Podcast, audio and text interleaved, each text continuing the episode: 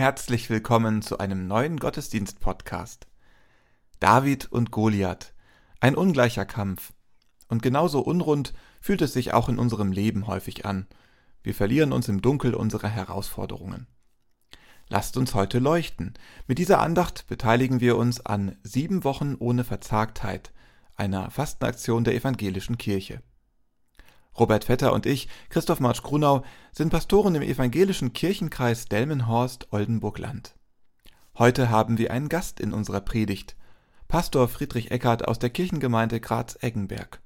Gemeinsam über 1000 Kilometer Entfernung wollen wir heute mit dir feiern. Irina Matschenko, Detlef Korsen, Olga Burmeister und Kirsten Ahrtal tragen ihre Musik dazu bei. Lasst uns nun Andacht feiern, im Namen des Vaters und des Sohnes und des Heiligen Geistes. Amen.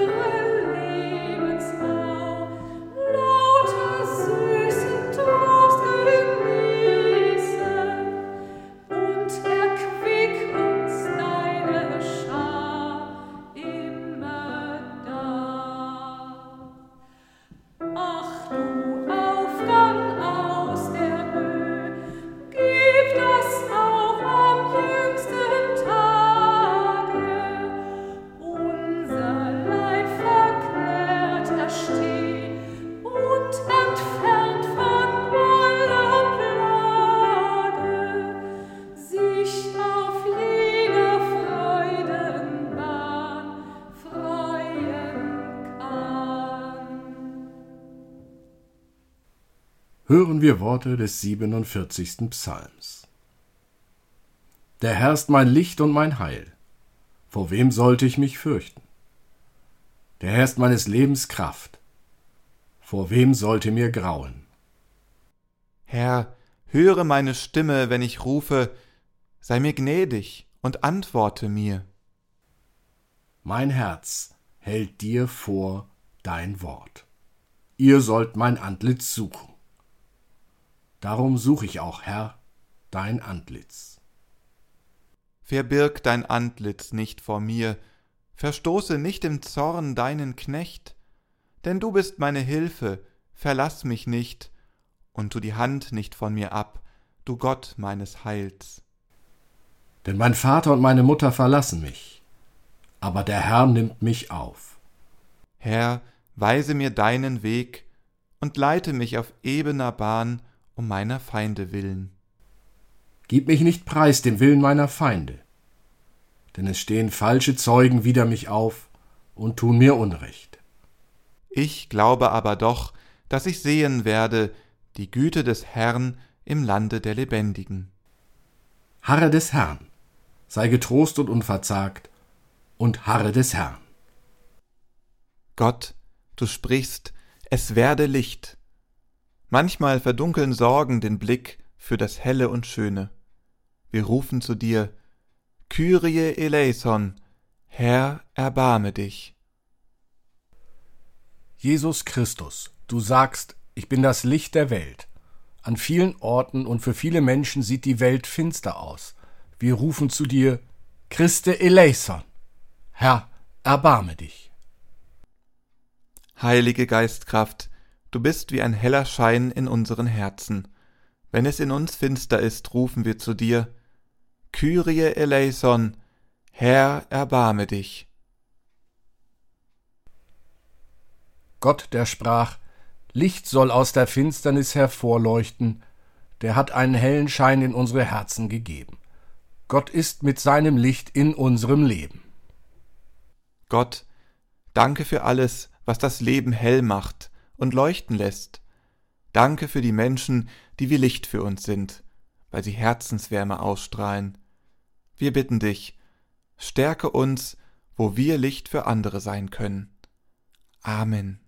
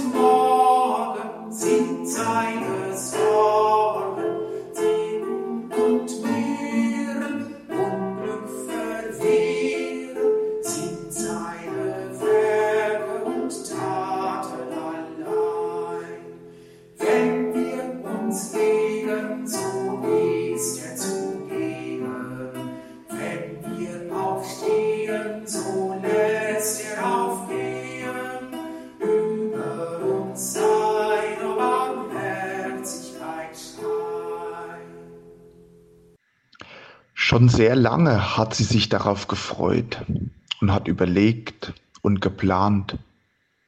Eine Feder am Kopf, Schminke im Gesicht, Glitzer an der Kleidung.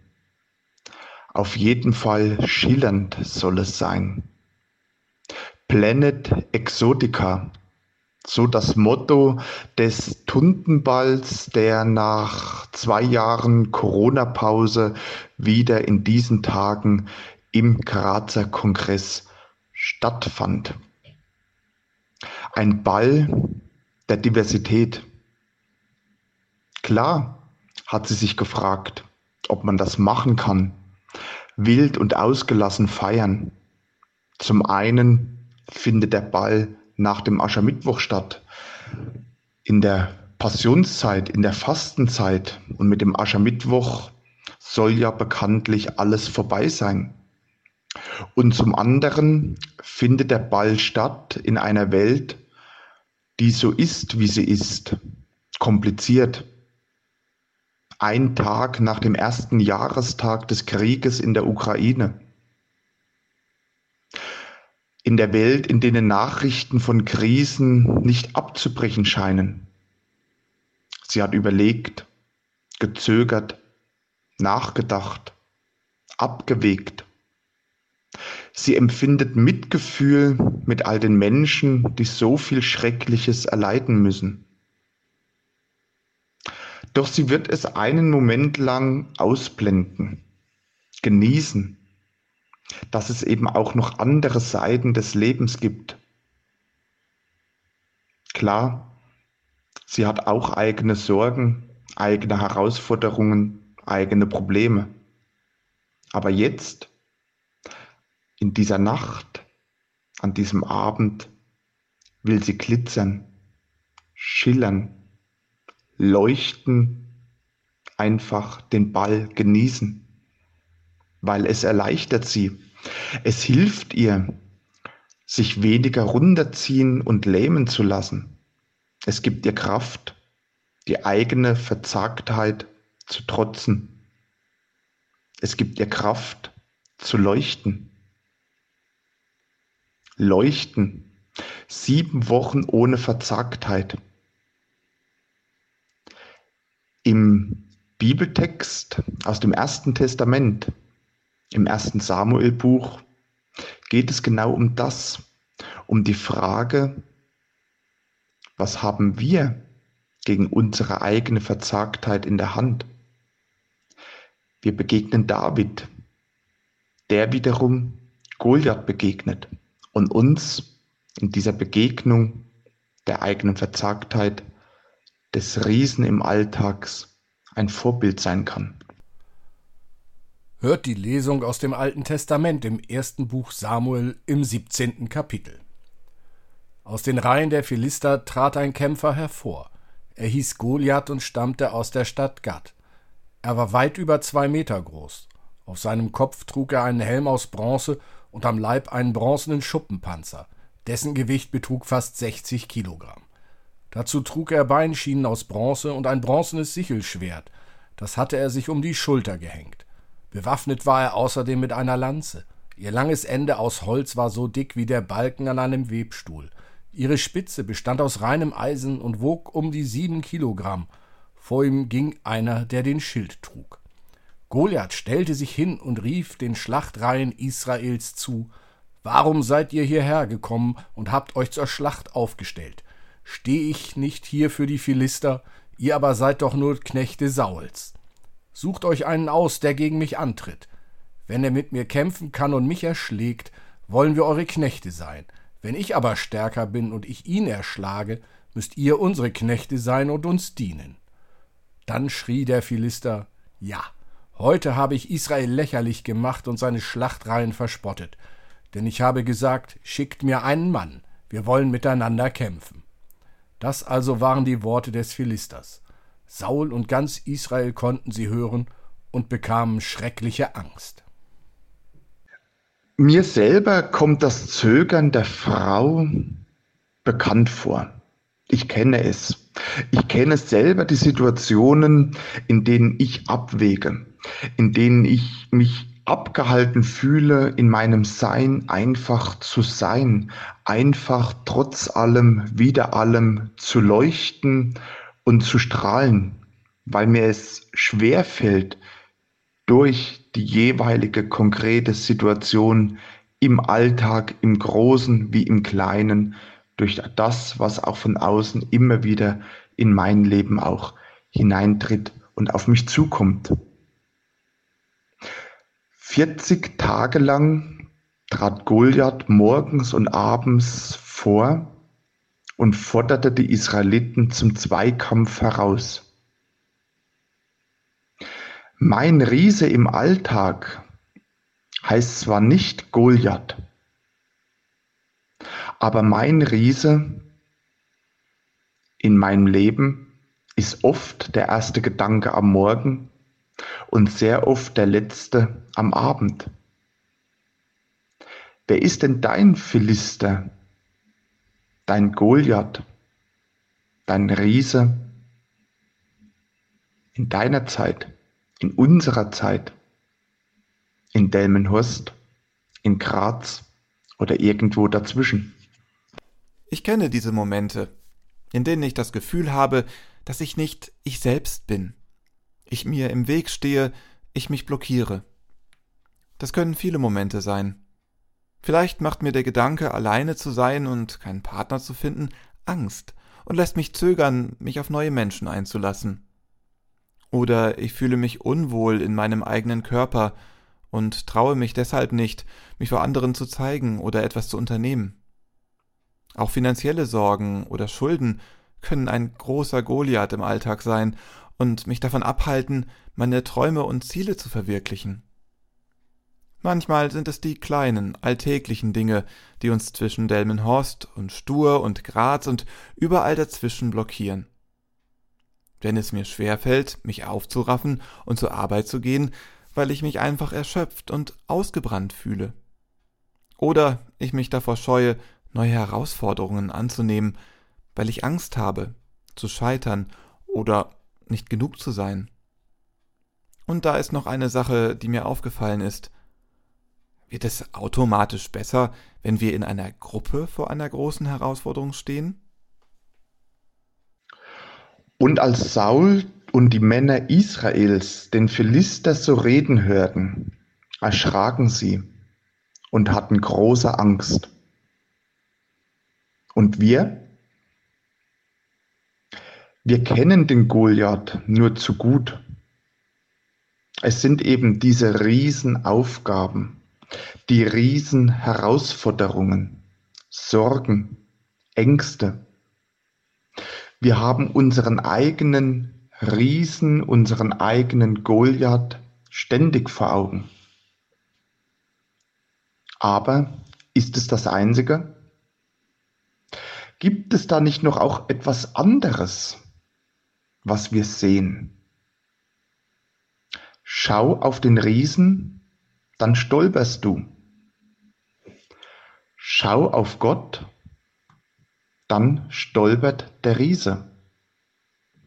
Und genau das, das Letztere, auf Gott schauen, das hat David getan und nahm nur einen Stock in seine Hand und suchte sich fünf glatte Steine aus dem Bachbett.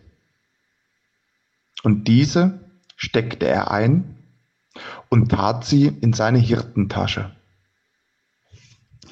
Genau wie David haben auch wir die Möglichkeit, uns gegen unsere Riesen zu stellen und uns auf Gott zu besinnen.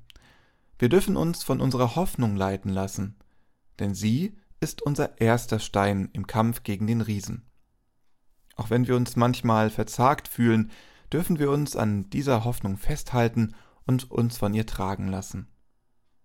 Besonders in der Trauer kann es schwer sein, diese Hoffnung zu finden.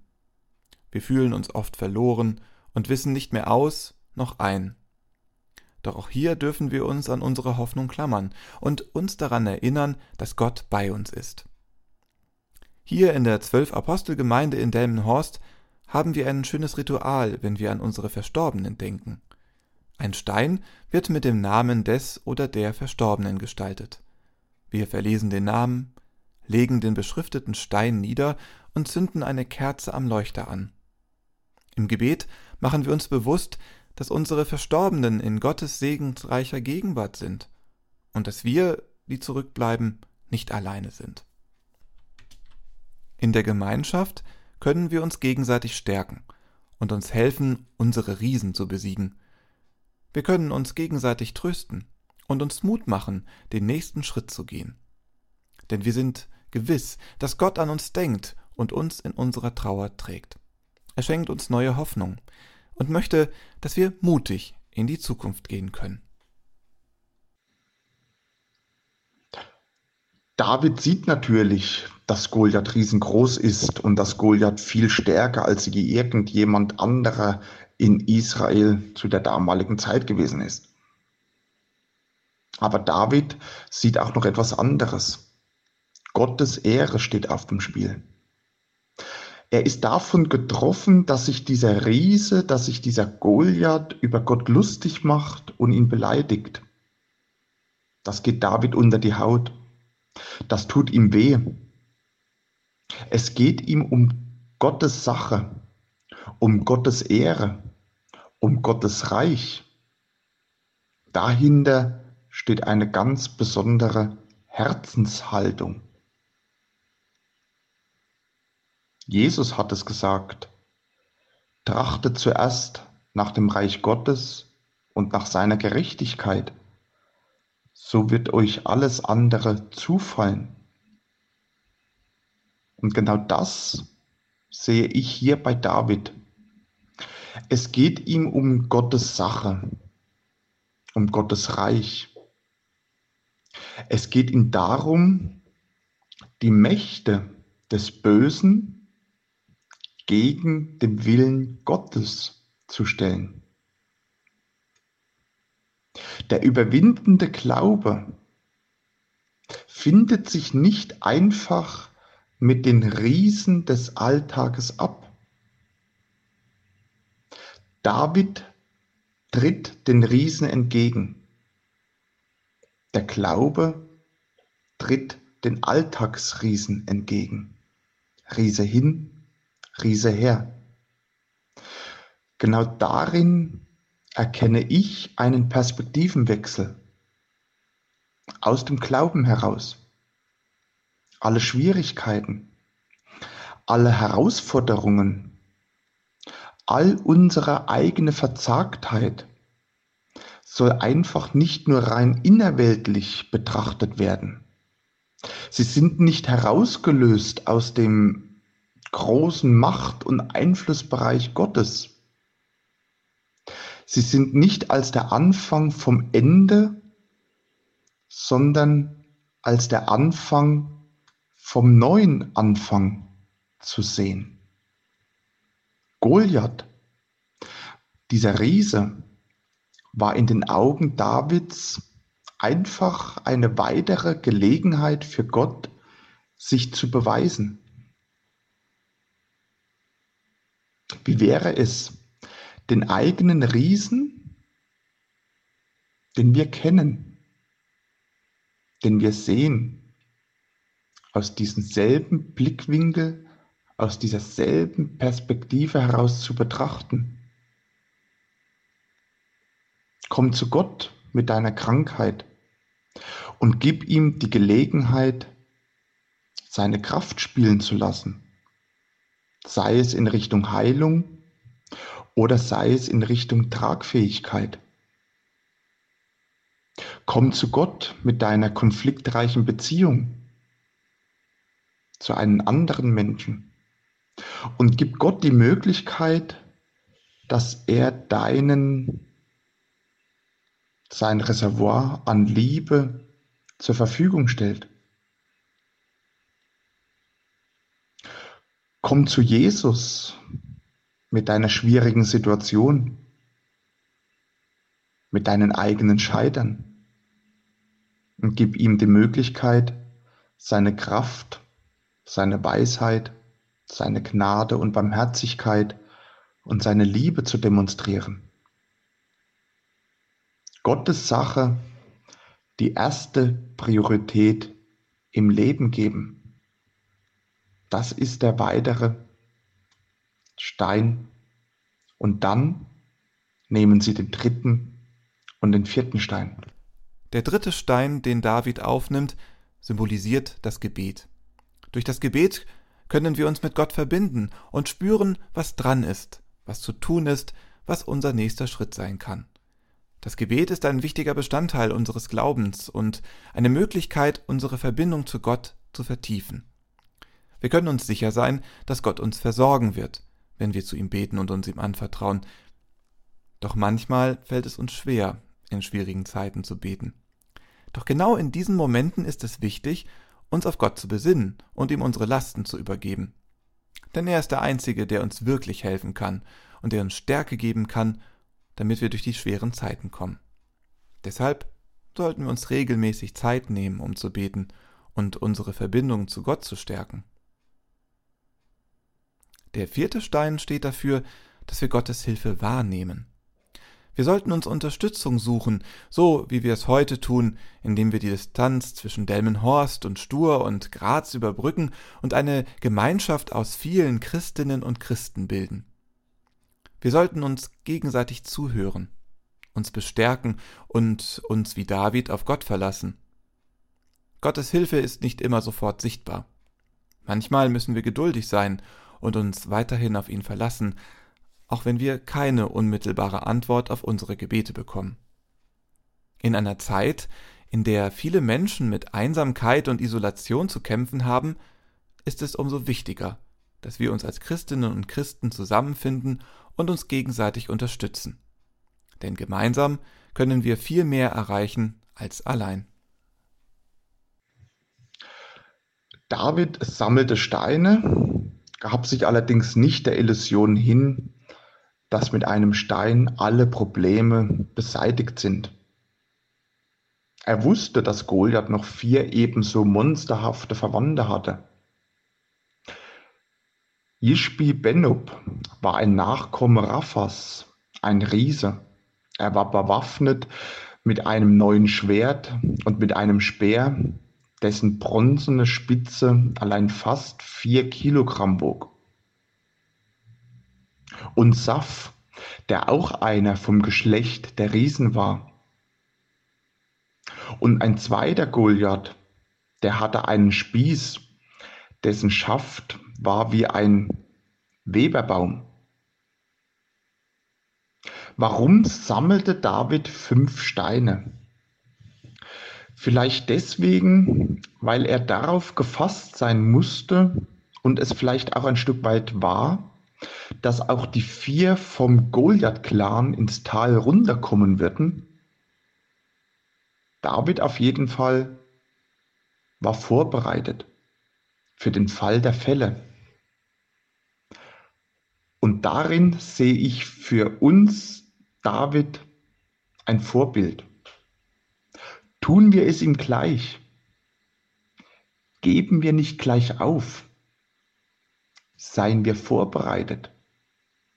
Vielleicht reicht ein einfaches Gebet nicht aus. Vielleicht ist es mit einer einzigen Entschuldigung noch nicht getan. Vielleicht ist ein Gespräch noch nicht genug. Vielleicht muss ich auch den ein oder anderen Rückschlag einstecken. Aber gib nicht auf. Lade deine Schleuder immer wieder neu nach und sei bereit zum nächsten Schuss. David sammelte fünf Steine.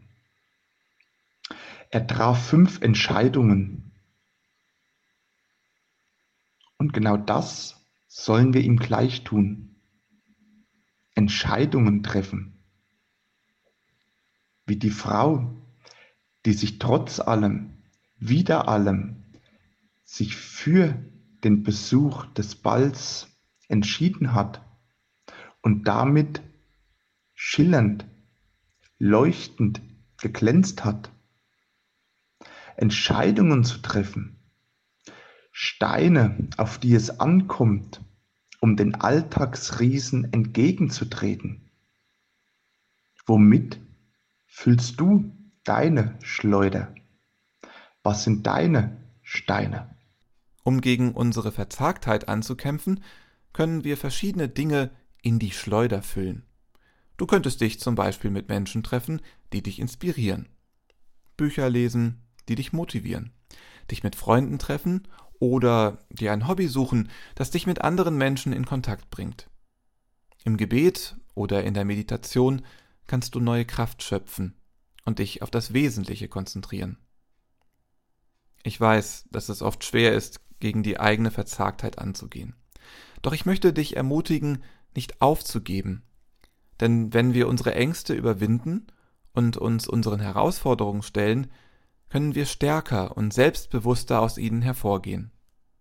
Vielleicht ist es anfangs schwer und wir müssen Rückschläge einstecken, aber wenn wir dranbleiben, werden wir Erfolg haben.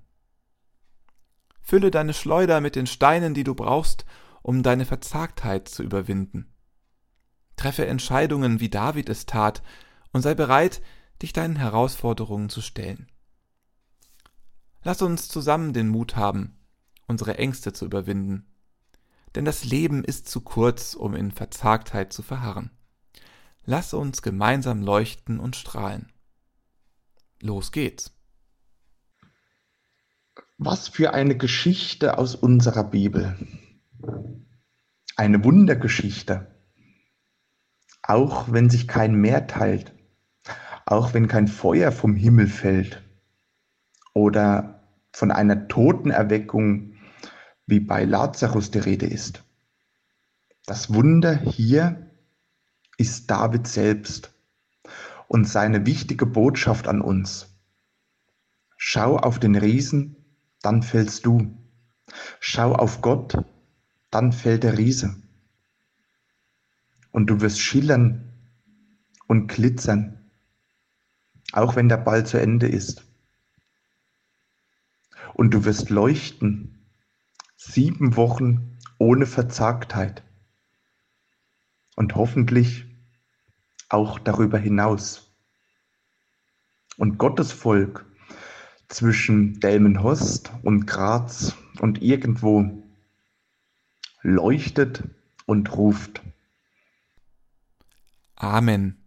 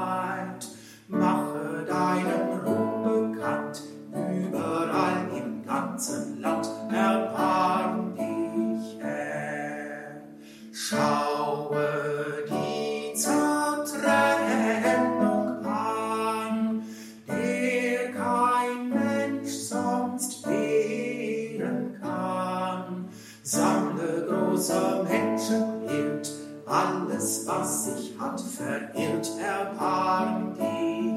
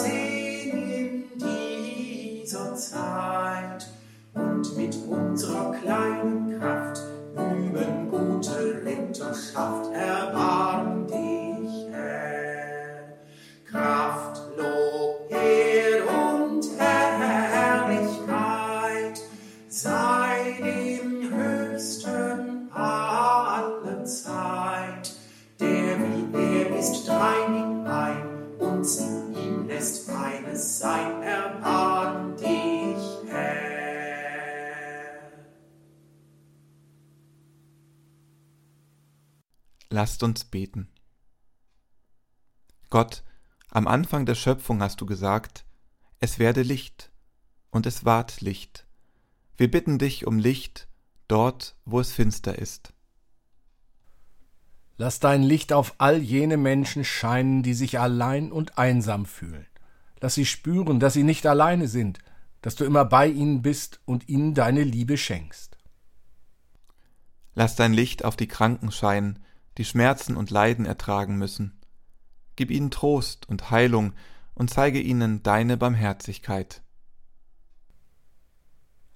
Lass dein Licht auf all jene scheinen, die in wirtschaftlicher Not sind und sich um ihre Existenz sorgen. Gib ihnen Hoffnung und Hilfe, um ihre Bedürfnisse zu erfüllen und ihre Lasten zu tragen.